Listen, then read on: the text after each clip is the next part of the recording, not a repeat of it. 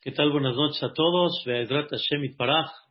Vamos a, después de haber dado un prólogo de varios puntos muy importantes sobre este capítulo 145, Hashem, voy a tratar de, de alguna manera, de hacerlo resumido, pero es muy importante entender todas las alabanzas que hay en este capítulo en el orden del Aleph Bet, como ya habíamos comentado, que representa este capítulo, representa orden, representa la alabanza grande a Dios, cuánto uno puede adquirir en este capítulo, convertirse en este mundo como si estuviera en el Olama Ba, comprender quién es el que mantiene de alguna manera todo lo que hay en el mundo, la alimentación en general, más o menos, saber cómo Boreolam es el que dirige el mundo de la Parnasá y del último tema que habíamos hablado, no hay la letra Nun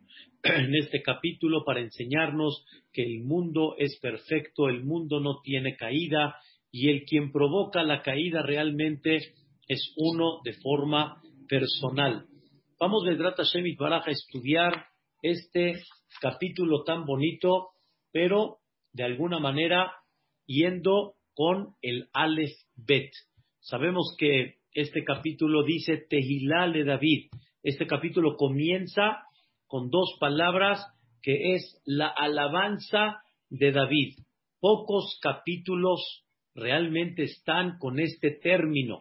Hay otros términos que utiliza David Amelech, como por ejemplo Mismor le David, ¿sí? Masquil le David, pero Tehilá le David, realmente este es el capítulo que David Amelech utiliza este término porque la palabra Tehilá, ¿sí? La palabra Tehilá que viene de la palabra Hilul es cuando una persona expresa lo que tiene en su corazón con mucha alegría, lo manifiesta de una forma que se ve la alegría y el gusto que tiene, la valorización, la admiración que tiene sobre eso.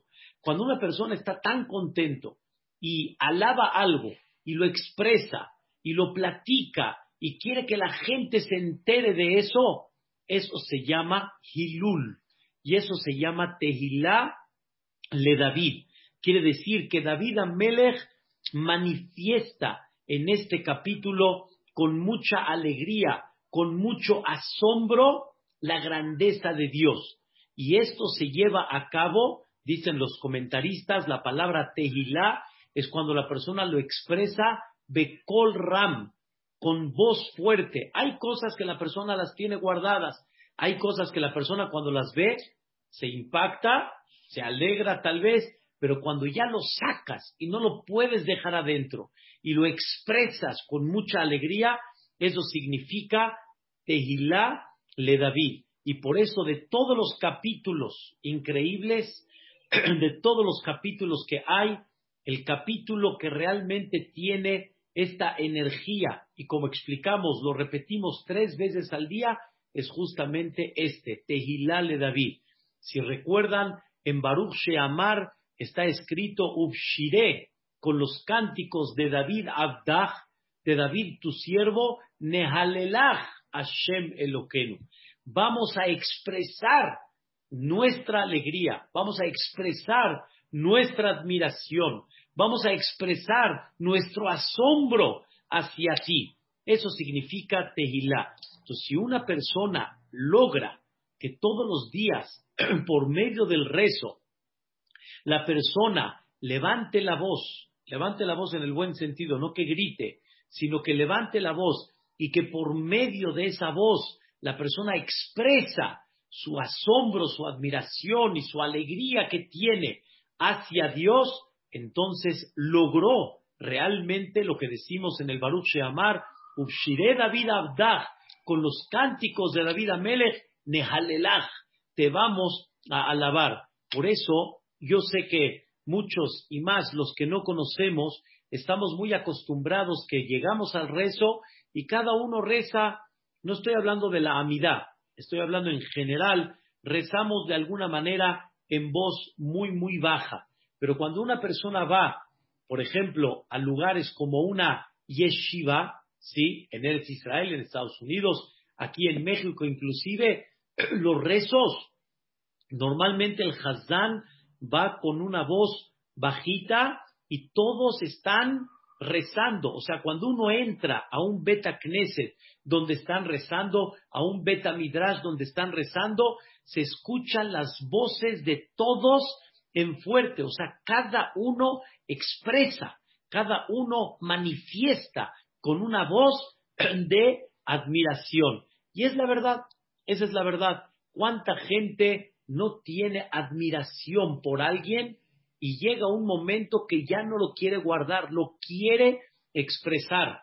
Cuando una persona llega con una gran personalidad que lo admira y quiere expresarlo, lo saca. Muchas veces, a mí en lo personal me da pena cuando hay veces hay gente que quiere expresar algo, pero sin embargo me quedo callado, me da pena, pero me quedo callado porque lo quiere expresar, lo quiere sacar, quiere darte una expresión de admiración, de valorización, de asombro sobre algo y muchas veces la gente lo quiere sacar, pero imagínense que lo saquemos con Dios. Ese es el capítulo 145. Tehilá le David. David Amelech llegó a un momento en la cual que con este capítulo él manifestó esa ese sentimiento tan grande. Y de todos los capítulos, sobre este es el que está escrito Tehilá. Vamos a tratar de de estudiar el día de hoy cuatro letras. Primeramente Dios. Aleph, Aromimha. ¿Sí? Es el primer versículo del capítulo, Aromimha. ¿Qué es Aromimha? La Aleph, ¿qué es Aromimha? En breve vamos a ver, número uno, David Amelech manifiesta que a quién debemos de levantar. Aromimha viene de la palabra levantar, leharim, leharim, levantar. Tú quieres levantar algo en la vida. Levantar significa darle importancia, resaltarlo. Todas las cosas que levantamos es porque las queremos resaltar. Levantamos una bandera, la queremos resaltar levantamos al hatán aquí en los hombros, lo queremos resaltar. Toda cosa que queremos que esté hacia arriba es porque queremos que resalte. Las cosas que van en un estrado es porque son importantes y, deben de resaltar y la gente la quiere ver. Dice David Amelech, ¿a quién voy a levantar?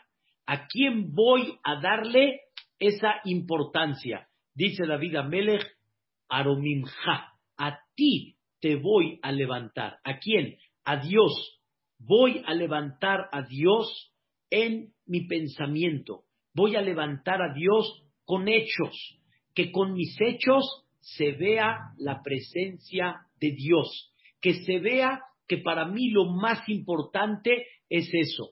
Así como explicamos en una de las clases muy, muy al principio que comenzamos las clases de tefilá, así como cuando una persona de alguna manera está en el estadio y la persona como que así quiere levantar y decir, este es mi equipo, y cuando mete el gol, este es mi equipo, de la misma manera la persona debe de manifestar, yo soy de este equipo, ¿cuál? El de Dios.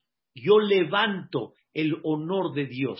Se tiene que ver en mí, así como hay gente que se pone la camiseta de X equipo y quiere él levantar lo que Él quiere representar, nosotros debemos de ponernos la camiseta de Dios para levantar. Y eso significa Aromimja, a ti Boreolam te voy a alabar con mi pensamiento, a ti Boreolam te voy a alabar con mi plática, a ti con, con, a, ti con, con, con, con expresar a otras personas tu grandeza, te voy a levantar para que todos reconozcan tu grandeza y tu beneficio. Y así como una persona en la casa eh, platica y habla lo que lo impactó y de alguna manera hay cosas que la persona quiere inculcar en la gente, en la mesa en la que él habla, de la misma forma, dice David Amelech, pero no de la misma forma, sino voy a levantar y a enaltecerte a quién? A ti, porque eso es el propósito de mi vida. Eso es mi trabajo en esta vida, que se vea en mi conducta, en cada detalle, se vea la presencia de Dios, se vea cómo estoy enalteciendo a Dios. Por eso, queridos hermanos, hay algo muy importante que hay que aprender en la vida de un Yehudí. Cada Yehudí realmente no tiene un comportamiento como todo el mundo, sino tenemos un comportamiento un poquito más, vamos a llamarle apartado. No de alguna manera, como la Torah dice, no comemos lo que todos comen, la Torah tiene sus reglas que podemos comer, no cualquier día hay Shabbat, hay Kippur, hay Pesach, hay Rosh Hashanah, hay Sukkot, hay Yom Tov. Tenemos muchas cosas que la conducta todas las mañanas, tefilín, tefilá, tenemos Birkat Amazon. Hay tantas cosas y detalles que somos de alguna forma, si queremos decir, si lo queremos decir así, diferentes. Pero no es de que somos diferentes, sino que con esa conducta manifestamos y expresamos ¿sí? la presencia de Dios. No lo hago nada más por mí, lo hago porque hay un ser supremo, un creador del mundo, que Él me ordenó esto. Y esa es parte de este concepto que se llama Arominja. Te voy a engrandecer. Pero no nada más eso, sino principalmente eso va a ser el eje central de mi vida. Nunca olviden este concepto tan importante. ¿Qué te llena? ¿Qué te llena en la vida? ¿Qué cosas son las que anhelas y dices cuando las consigues, oh, te llenó? ¿Qué te llena en la vida? Dice David Amelech, a mí me llena engrandecer a Dios. A mí me llena que en cada detalle de mi vida y en cada conducta de mi vida se vea la presencia de Dios. Y eso se llama arominja. No nada más te voy a levantar, sino nada más a ti te voy a levantar.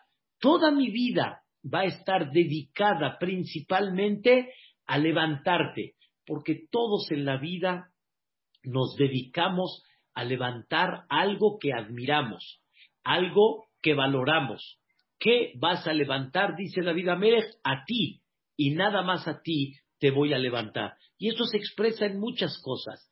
En la Torah, cuando una persona estudia la Torah, está levantando a Dios. ¿Por qué? Porque la Torah es la sabiduría divina. Es la sabiduría de Dios. Queridos hermanos, la Torah no es invento de Moshe Rabbeinu. La Torah es la sabiduría directa de Dios. Una de las cosas que muchos conferencistas se han dedicado durante muchos años para gente que está un poco alejada es demostrarles que la Torah es celestial.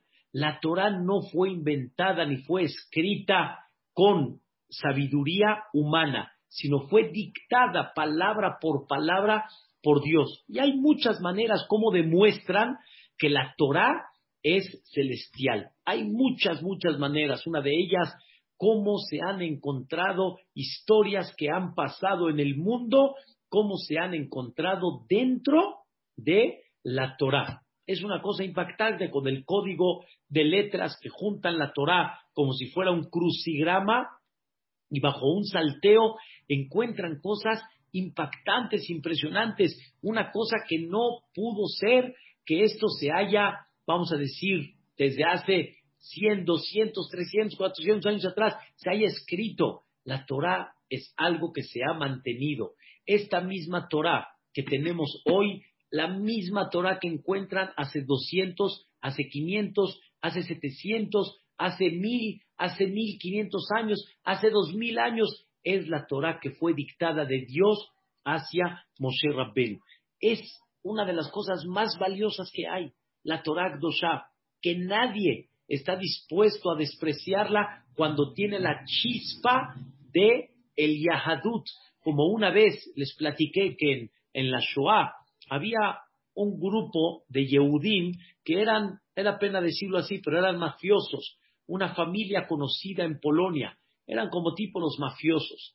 Y al final, cuando llegó la Shoah Barminan y conquistaron Polonia, entonces los estaban buscando justamente a ellos, porque sabían que eran los que pudieran levantarse, hacer un golpe de Estado, como dicen, hasta que los agarraron y en ese momento, antes de que los agarren a ellos, habían tomado a varios Yehudim y para indignarlos a los Yehudim les hacían pisar ¿sí? libros, Gemarot, Sifre Torah, y, ellos indignadamente lo hacían por el peligro de vida o muerte y era una cosa horrible lo que sucedió. Pero cuando llegaron con esta familia, esos, vamos a llamarlos los que eran mafiosos, y les pusieron un Sefer Torah en el piso y le dijeron, písalo, ellos dijeron, a ningún precio. Esto no te voy a dar el gusto. Y como eran gente muy este, este, fuerte en carácter, dice, no lo vamos a hacer. Dice, pues aquí te vas a quedar. Dice, a donde quieres que me quede.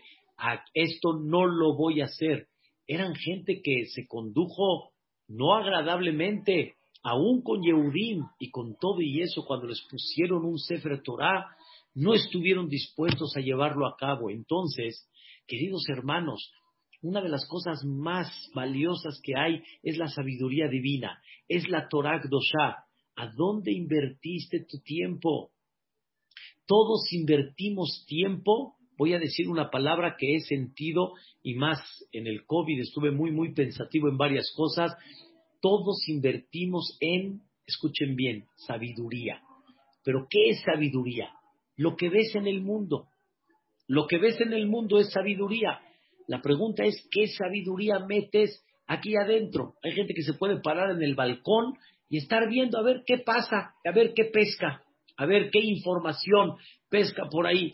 Hay gente que se la pasa en Facebook, hay, que hay gente que se la pasa en YouTube, hay gente que se la pasa en Twitter. Todos buscamos a ver qué información metemos. y eso se llama sabiduría. ¿Qué información metemos? Pero no todo es sabiduría. Y metes mucha información en el YouTube y en el Twitter y en el Facebook y en la televisión y en los cines y en las películas. Metes mucha información viene David Amelech y dice, yo voy a levantar a Dios. ¿Cómo? Estudiando su Torah de principio a fin, como dicen. Y la Torah de Dios no tiene límite. Y esta Torah va a, me da pena decirlo en estas palabras, pero va a ocupar el tiempo de la persona, ¿sí? En todos los sectores. Entonces, ¿en qué creciste? ¿Cuál fue la información que quisiste meter? ¿De qué de qué te impactaste, qué admiraste, qué, viste en la vida. Y eso ahí es donde está, donde David Amelech dice, Aromimja, voy a enaltecer y a levantar a quién, nada más a ti. ¿Cómo? Por ejemplo, por medio del estudio de la Torah. El estudio de la Torah no tiene fin. Y el estudio de la Torah enaltece y eleva a la persona en conducta, lo eleva en espiritualidad, lo eleva en sabiduría, lo eleva en psicología, lo eleva en todo, porque como dice la Mishnah en Pirkei Avot, la Torah es afojba. Afojba quiere decir por donde le busques, como decimos acá, dale vueltas y por donde quieras, colaba, va, todo hay en ella, todo, hay todo, lo que tú quieras hay. Y toda la ciencia ¿sí? que hay en el mundo, todo sale y todo se encuentra en la Torah Agdosha. ¿Por qué? Pues muy claro, porque es la sabiduría divina. Y así como Dios creó en el mundo, creó tanta sabiduría en física, en química, en matemática, en biología y en todo, pues obviamente todo sale de la Torah. Como un ejemplo, hay cosas que no sabían por tecnología, por falta de herramienta, no sabían con precisión, ¿sí? Cuánto dura el mes lunar. No sabían con precisión el mundo en general. Y llegaron a la conclusión a lo que ya está escrito en el Talmud hace más de dos mil años atrás. Una cosa, la verdad, increíble. Una cosa impactante. El mes lunar tiene 29 días, 12 horas y 44 minutos. Tav Shin Tzadik Gimel Halakim. En, conceptos de hebreo, que son 44 minutos. Esa precisión apenas, relativamente me refiero, los últimos años se descubrió esa precisión cuando ellos ya la sabían. ¿De dónde? Si no tenían herramienta, no tenían este, esos telescopios, si no tenían toda esa capacidad para poder saberlo bien. Pero cuando estudiamos una Torah, que es la sabiduría divina, y él fue quien creó el mundo, él te descubrió todo eso, como le dijo a Moshe Rabenu, aquí está el mes, de aquí comienza, aquí termina. Es una cosa, la verdad, espectacular. La Torah nos platica que cuando una persona adquiere un, por ejemplo, este, una olla, ¿sí? De un goy, que en aquella época era muy común porque no, no, no había toda la variedad que hay hoy en día, la Torah dice, tienes que hacerle a gala, tú no puedes utilizar una olla que utilizó un goy porque ahí cocinó taref y tú tienes que limpiarla, eso se llama agala. ¿Cómo se limpia la olla? Se, se pone agua caliente hirviendo y esto provoca que se limpie todo lo que absorbió. En otras palabras, la Torah dice que la olla se abren poros en ella cuando se calienta, absorbe partículas de lo que se coció adentro, como el taref o el kasher o la leche o la carne, y cuando tú vuelves a cocinar, se vuelven a abrir esas partículas y se vuelven a abrir esos poros y sueltan las partículas que absorbió. Entonces se revuelve o la carne y la leche, por eso hay que utilizar ollas de carne, ollas de leche, o por ejemplo se absorbe la parte de taref, por eso no puedes utilizar platos y ollas donde se cocieron taref.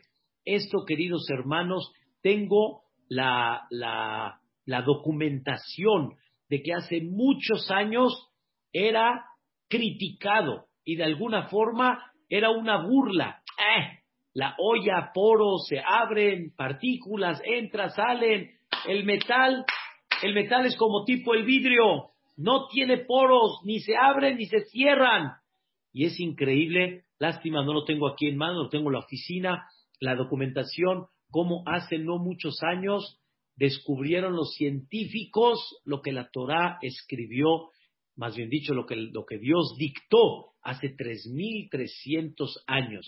Entonces la Torah es la Torah, es la sabiduría de Dios. Entonces, ¿a qué te dedicas?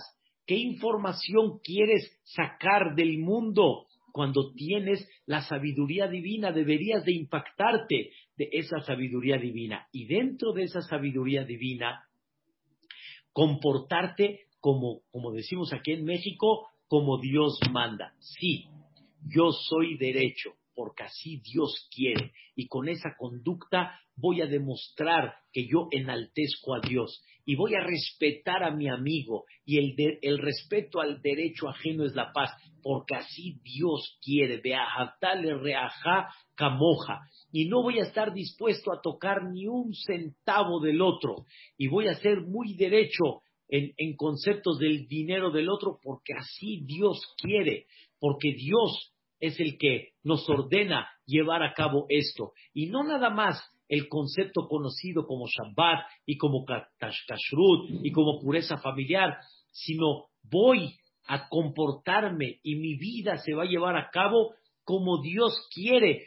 Con eso voy a enaltecer a Dios. Y así como una persona cuando tiene a alguien quien lo quiere mucho, ¿sí? Le va a dar gusto, darle gusto igual también admiro y quiero tanto a Dios que le voy a dar ese gusto, ¿sí? De enaltecerlo y que mi vida esté de alguna manera rodeada y que siempre el eje central sea como enaltecer con mi conducta, enaltecer a Dios. Y cuando vean cosas que hay veces en la vida la gente no hubiera creído que se lleven a cabo, y con todo y eso tú lo hiciste, engrandeces a quién? Engrandeces a Dios. Como una vez me platicó mi suegro, que el abuelito, su papá, el, papá de mi suegro, el señor Ezra Mishan, ¿sí? Él hace muchos años compró, ¿sí? 100 dólares para mandarlos de Tzedakah también era mucho dinero. No sé cómo se equivocó la cajera y en vez de darle 100 dólares, le dio mil. No sé, no sé a dónde estuvo el error, no le entendí hasta el día de hoy.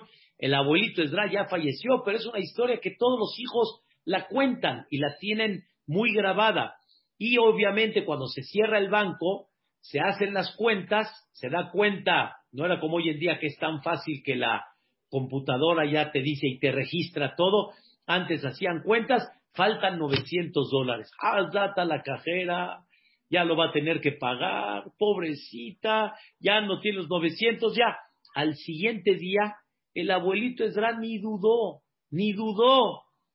Regresó al banco y regresó los 900 dólares y le dice, señora, todavía el abuelito Esdra le dice, señora, ¿cómo se equivocó?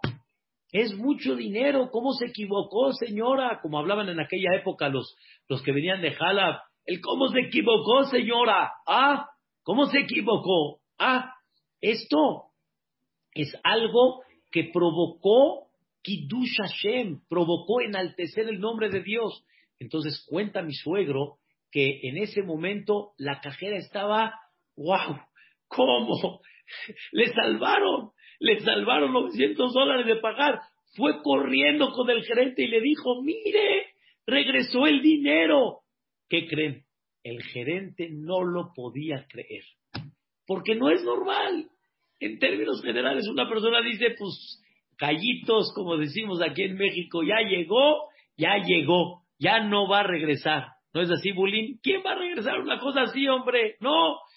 Pero el, el abuelito sí lo regresó. Y en ese momento el gerente cerró el banco, lo cerró, lo cerró el banco y, delante de toda la gente dijo, vean un ejemplo de honestidad, un ejemplo de una persona que no tuvo la tentación. Y él, el abuelito Esdra, venía con sombrero, levantó el sombrero y decía, nosotros nos regimos bajo lo que Dios dice. Y Dios dice que debemos de ser honrados. Esta conducta significa que tú levantaste a Dios levantaste a Dios y no dejaste de que el pensamiento diga, se equivocó el Goya, es mío, que nada, Señor. Dios quiere que seamos gente honrada. Y por eso, Barminán, un error de nosotros, queridos hermanos, ¿cómo se le llama? Un error, cuando una persona yehudí comete un error, ¿cómo se le llama? No Reuben se equivocó. Yehudí se equivocó. Y eso se llama en hebreo Hilul Hashem. Eso se llama profanaste el nombre de Dios. Tú cargas con el nombre de Dios y comprende que es lo más importante que hay. Y tú debes de impactarte de eso. Y por lo tanto, levanta a Dios, levántalo, levántalo. ¿Cómo se levanta Dios?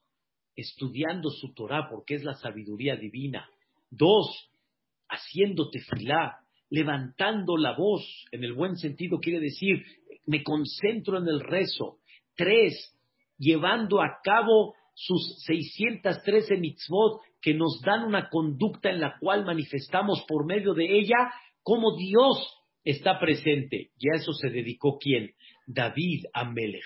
Quiero decirles, queridos hermanos, que hay una mitzvah que se llama et Amarás a Dios. Amarás a Dios. Amar, quiero decirles cuál es la definición de amor.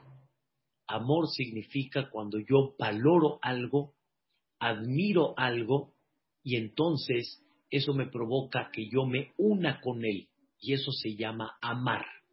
Cuando tú no amas, quiere decir que pones ya una distancia y ya, ya no te conectas con eso. Amar es cuando te unes con eso. Cuando una persona ama a una mujer, me da pena decirlo, amas a la mujer o amas la belleza de la mujer, pero te amas a ti y por eso amas a la belleza de la mujer. Pero tú debes de aprender a amar a la mujer por lo que ella representa, no por lo que ella te satisface. Es como dice, en hebreo se dice, Aniohev Dagim. No, yo sí. Aniohev Dagim. Yo amo Dagim. Amas Dagim, te amas a ti. Si amas a los Dagim, no los hubieras matado. Dagim son los pescados, perdón. Dagim son los pescados. Si amas al pescado, sí, yo amo el pescado. Si lo amas, no lo mates y no lo comas tampoco. No amas al pescado, te amas a ti. Pero ¿a quién amas? Al sabor del pescado, al sabor de la carne. Eso es lo que amas y por eso te unes con eso y por eso te desvives con eso. ¿Qué significa amar a Dios? Yo amo a Hashem. ¿Qué significa amar a Hashem? Amar a Hashem es amarte a ti o es amar a Dios. Amar a Dios es cuando tú lo valoras, lo embanderas, ¿sí? Lo elogias, lo admiras. Eso se llama amar a Dios. Pero para eso, ¿qué se necesita, queridos hermanos? Mucha inversión en la vida. Si la persona no invierte y no se dedica a pensar en lo que estamos hablando, entonces las cosas del mundo te van a distraer. Te van a distraer. Te van a distraer. O sea, si tú, si tú no vas a trabajar en este concepto, te vas a salir de la tangente y no vas a amar a Dios, te vas a amar a ti. Y vas a querer tu comodidad, vas a querer tu placer, vas a querer tu ambición, pero te vas a olvidar de Dios justamente por eso mismo. Porque muchas veces nos falta amar, amar, amar realmente a la familia, amar a la pareja, porque está uno distraído en su interés y en su este, voluntad de lo que él quiere. Y amar realmente es cuando la persona se quita su interés y por el amor que le tiene le da satisfacción. Y la pregunta es no qué yo recibo, sino qué puedo darte. Quiero darte placer, quiero satisfacerte, quiero darte gusto. Entonces no veo lo que yo, sino veo lo que tú. Y ese es el amor verdadero. Por eso dicen hay dos palabras en hebreo, ta'ava y ahava. Ta'ava es deseo y placer y ahava es amor. Ta'ava, el placer, ¿quién es el eje central? Yo. Amor, ¿quién es el eje central? El otro. Ese es el amor verdadero. Me quito yo porque te amo y te quiero. O sea, me quito yo quiere decir, me quito mi placer, me quito mi interés por el amor que yo te tengo. Por eso dicen nuestros sabios, Vela ta'avá, cuando hay deseo, lleva nifrad, eso es lo que provoca separación. Pero amor y cariño, eso quita uno de lo de sí con tal de demostrar el amor que realmente tiene hacia los demás. Y por eso dice David Amelech, a ti Boreolam te voy a levantar por el amor y el cariño que te tengo. Y ese es el amor a Dios. Y con eso levantas a Dios. Queridos hermanos, se necesita mucho trabajo, dice el Maimónides, mucha inversión para que realmente haya ese amor. Les voy a dar un ejemplo. Para que haya amor en una pareja, hay que invertir. Hay que invertir. O sea, si tú te casas y no inviertes en amor, no inviertes en amor, no demuestras cariño, con puras palabras no va a nacer el amor. El amor se tiene que reflejar con hechos. El amor se tiene que reflejar con palabras y con hechos y mucho, mucho con una relación muy importante entre la pareja. Pero así nada más, si no das hechos, no va a haber amor. Igual con los hijos. Si no inviertes en amor y cariño en ellos, estás, por ejemplo, 12 horas en el trabajo y no estás con ellos, no platicas con ellos, no juegas con ellos, no inviertes con ellos. Entonces, no hay esa unión. La forma como conectarse es haciendo hechos. Cómo nosotros nos conectamos y amamos y valoramos a Dios. ¿Cómo? Aromimja, te voy a enaltecer, te voy a, te voy a poner en alto. ¿Cómo? No nada más con palabras, sino con hechos. Y los hechos son las 613 mitzvot. Los hechos es demostrar de que estudio tu Torah y me meto en tu sabiduría. Y por eso realmente, ¿a qué se compara la Torah? Ustedes saben que Shlomo Amelech hizo un libro hermosísimo que se llama Mishle. Tiene 32 capítulos, es un, es un libro bárbaro. Proverbios, ¿sí? Proverbios, porque realmente Shlomo Amelech lo hizo en forma de proverbios. ¿A qué compara Shlomo Amelech a la Torah? En el proverbio, ¿a qué la compara? A la mujer. A la mujer.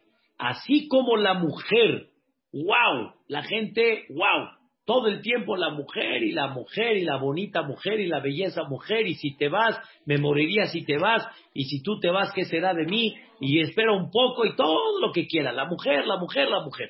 La mujer es, guau, guau, guau, guau, la mujer. Dice, la persona tiene que aprender a llevarlo a cabo igual. La Torah. La Torah es algo muy valioso pero la persona tiene que trabajar para que esa Torah sea parte de él. El problema es de que siempre desde que nacemos, la, la, conexión número uno que tenemos es con el mundo, con la naturaleza, con los placeres, y por eso es lo que valoramos. Pero si nos inyectan y nos enseñan algo más arriba y nos ayudan a trabajar a cómo valorar a Dios, entonces va a ser otra cosa en la vida. Va a ser una cosa, la verdad, muy, muy, muy especial. Y ese es el concepto de Aromimha. ¿Ok? Y como decimos ahí en el Pasuk, ahí en el mismo Pasuk, va a bareja, Shinja le olam No nada más te voy a enaltecer y te voy a poner muy en alto, sino también te voy a bendecir también te voy a bendecir. ¿Qué significa te voy a bendecir? Escuchen qué cosa tan increíble, queridos hermanos. Te voy a bendecir. Voy a reconocer todas las bondades y las generosidades de naturaleza que pones en esta vida. Dios mío, no nada más te voy a elogiar, te voy a admirar y eres, eres lo máximo, sino, escuchen bien, te voy a bendecir. ¿Qué significa te voy a bendecir? Ahora voy a dar una traducción diferente. ¿Qué significa te voy a bendecir? Dios no necesita que lo bendigas, sino yo reconozco la bendición de Dios. Reconocer la bendición de Dios se los voy a expresar en otras palabras. Me voy a sentir agradecido por toda esta belleza de naturaleza que tú creaste. Hoy en la mañana estaba platicando con dos personas saliendo de la tefilá y les dije un sentimiento que ojalá pueda yo llegar también en este sentimiento que les voy a decir. Me pasa que cuando voy a una boda, por ejemplo, ¿sí? escucho Hazanim, ¿sí? de nuestra Keilah, de la Keilah de Monte Sinaí, ¿sí? o sea, escucho voces, la verdad, increíbles, increíbles. O sea, voces que uno dice, Ribona Olamim, qué belleza, qué belleza.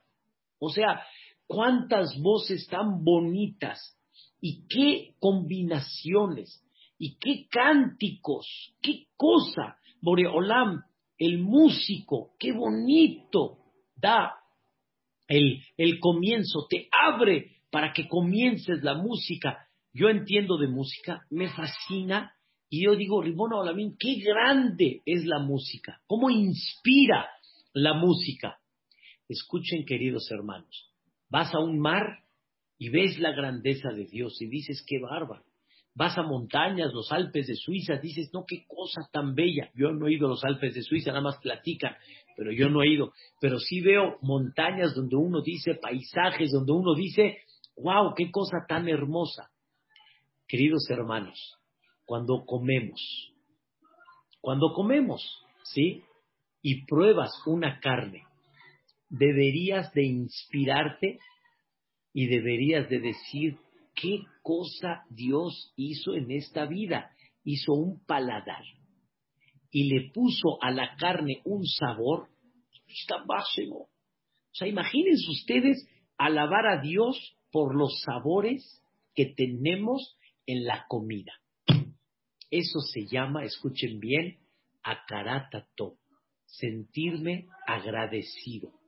En hebreo se dice cuánto Dios se preocupó por, por, por sus criaturas para cuando coman tengan en ese paladar, tengan un sinfín de sabores cuando está comiendo. Tú te puedes comer una jícama natural, pero imagínense con sal, it's good. Limoncito y sal, increíble. Hay unos, chamoy, wow. Hay otros, Maggi, wow, increíble.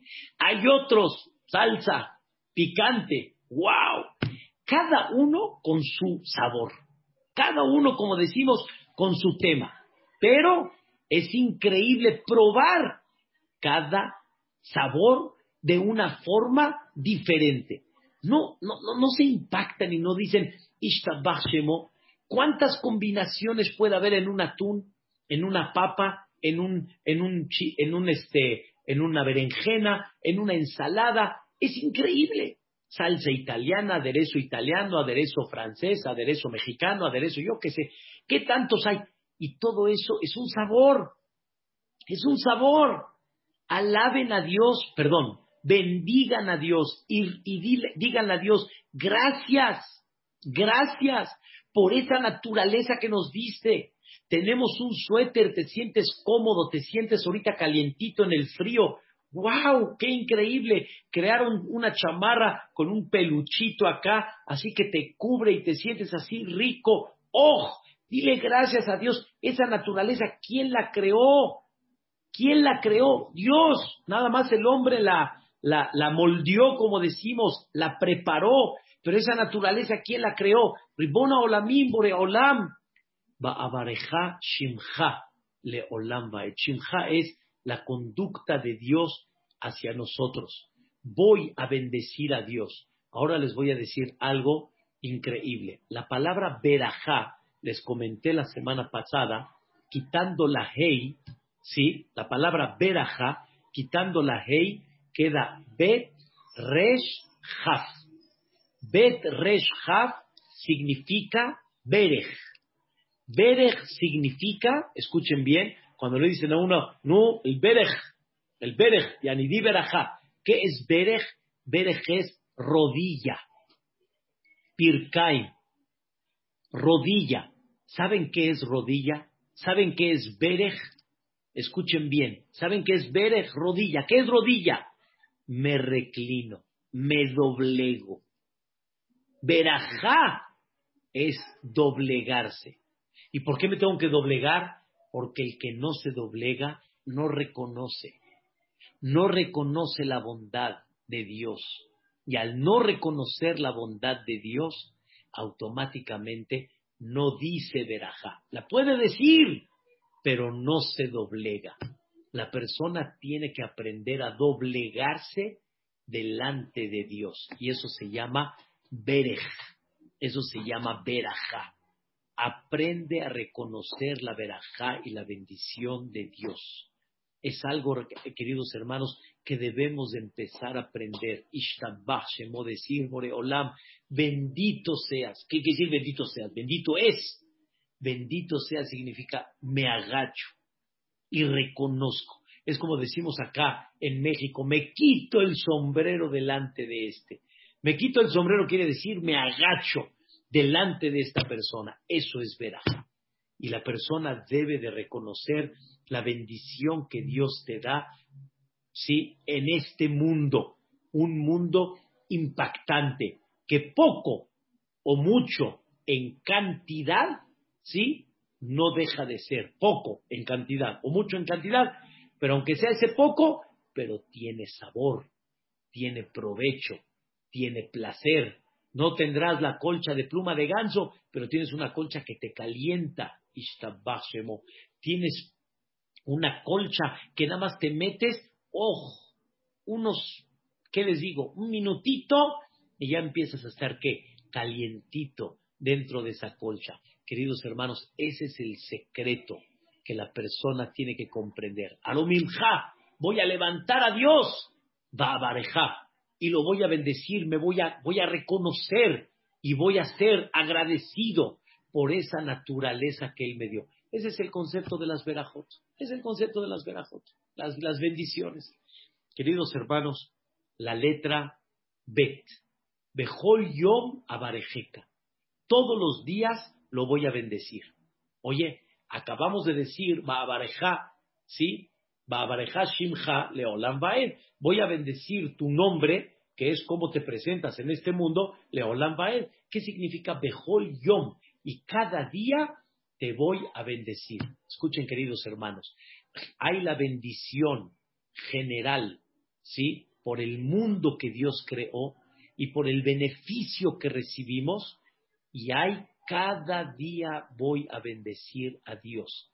¿Qué quiere decir cada día voy a bendecir a Dios? Cada día por las cosas nuevas que se me presentan. Hay muchas cosas nuevas que se te presentan que no las habías probado.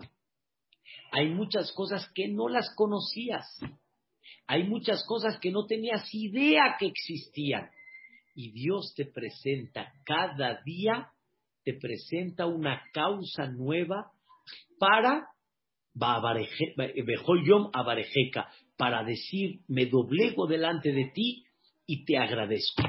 No, no conocemos el mundo completo, señoras y señores. No lo conocemos. Pensamos que sí, pero no lo conocemos. Hay muchas cosas que todavía, no muchas, sin fin de cosas que no hemos conocido en el mundo. Y Dios te presenta cada día algo nuevo. Por eso, normalmente la persona cuando le dicen, ¿qué haces? Dice la persona, nada, aquí trabajando, nada, aquí cocinando. Ese nada quiere decir lo rutinario, no hay nada nuevo. No hay nada nuevo.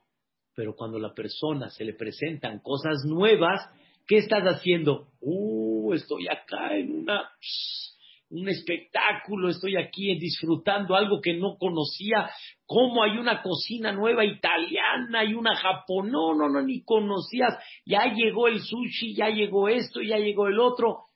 Eso hay que aprender, escuchen bien, cada día no va a haber algo que no conozcas nuevo. Y cada día vas a tener algo nuevo que vas a decir, wow, me quito mi sombrero delante de esto. Pero esto, queridos hermanos, ¿sí? Hay que abrir los ojos para ver cómo cada día se presentan cosas nuevas en la cual empiezas a ver la grandeza de Dios.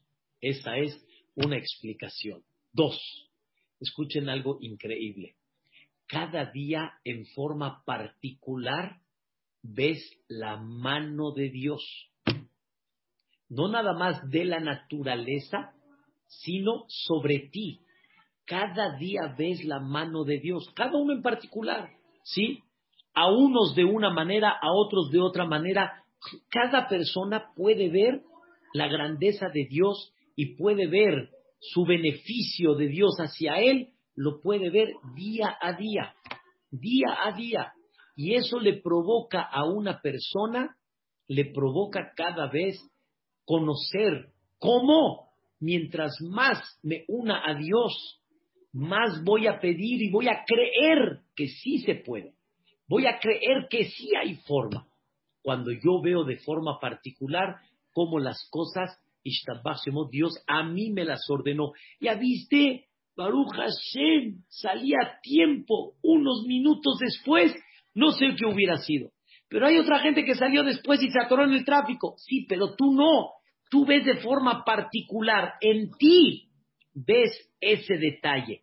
Cada persona tiene cada día cómo ver la bendición y la generosidad de Dios hacia él. Bejol Yom Abarejeca, yo, yo te voy a, bendecir particular, no lo que todos bendicen en general, de la naturaleza, sino yo de forma particular te voy a bendecir porque yo en lo particular recibí muchas cosas de Dios. Ese es el punto número dos. Y qué tan bonito es cuando una persona reconoce esa grandeza de Dios, ¿sí? En forma particular y personal, en todos los detalles. Número tres. Hay una historia muy famosa de uno de los grandes jajamim llamado Rabbi Gaon, ¿sí? de hace más de mil años atrás aproximadamente, él hacía teshuvah todos los días. Y le preguntan, jajam, o sea, todos los días, digamos, pecas para hacer teshuvah. Ah, ¿Por qué haces teshuvah todos los días? Entonces él dijo algo increíble. Dice, cada día conozco más la grandeza de Dios. Cada día conoce a Dios más a lo que no lo conoció ayer. Cada día en su vida va aumentando su admiración a Dios. Entonces, ¿de qué hago Teshuvah? Que no te conocí hoy como te conocí ayer. Como ayer no te conocí como te conocí hoy. Quiere decir, no te valoré ayer porque no te conocí todavía como hoy. Ayer te valoré, pero hoy te valoro más. Y como ayer no te valoré como te estoy valorando hoy. Bejol Yoma Barejeca, si tuviéramos la dedicación a conocer la grandeza de Dios, cada día vamos a bendecir más a Dios. Cada día vamos a darle un impacto mayor porque cada día vemos más la bendición de Dios. Quiero que sepan que hay muchas cosas que no sabemos la bendición de Dios. O sea, la bendición está, pero todavía no, no, la conocemos. Quiero dar un ejemplo personal. Un ejemplo personal. Cuando me operaron de la, de la hernia, sí, al final fue B, o sea, me operaron de, de dos hernias, ya Baruch Hashem tuve un poco de dolor, sí, salimos del hospital y obviamente el lugar está sensible. Me dieron ganas, llegando a la casa de ustedes, me dieron ganas de estornudar. Y dije yo, pues estornuda. O sea, ni lo pensé, dije, estornuda. ¿Sí? Cuando estornudé, ala, esto, el dolor que tuve, porque está tan sensible la cadera ¿sí? Que en el momento que estornudé tuve un dolor tremendo.